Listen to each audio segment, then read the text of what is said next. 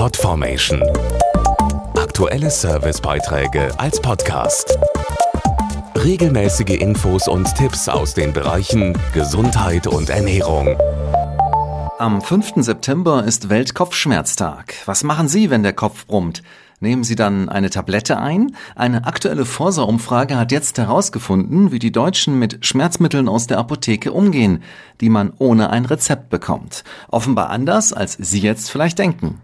Wer leichte bis mäßig starke Schmerzen hat, tut erstmal nichts. Das sagen 89 Prozent der Teilnehmer der Forsa-Umfrage im Auftrag von Bayer.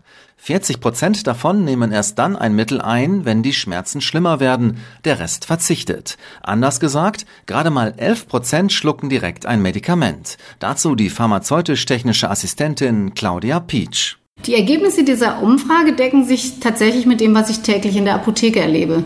Offenbar gehen die Leute mit Schmerzmitteln weniger leichtfertig und verantwortungsbewusster um, als es oft heißt. Das zeigt sich auch beim Beipackzettel. Überraschende 69 Prozent lesen ihn, überwiegend die Frauen. Und die nehmen auch häufiger ein Schmerzmittel wie Aspirin, um die Aufgaben des Tages bewältigen zu können.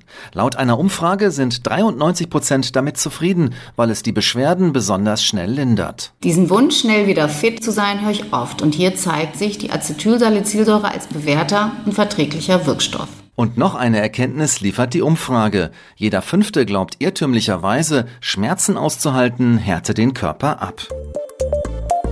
Podformation.de Aktuelle Servicebeiträge als Podcast.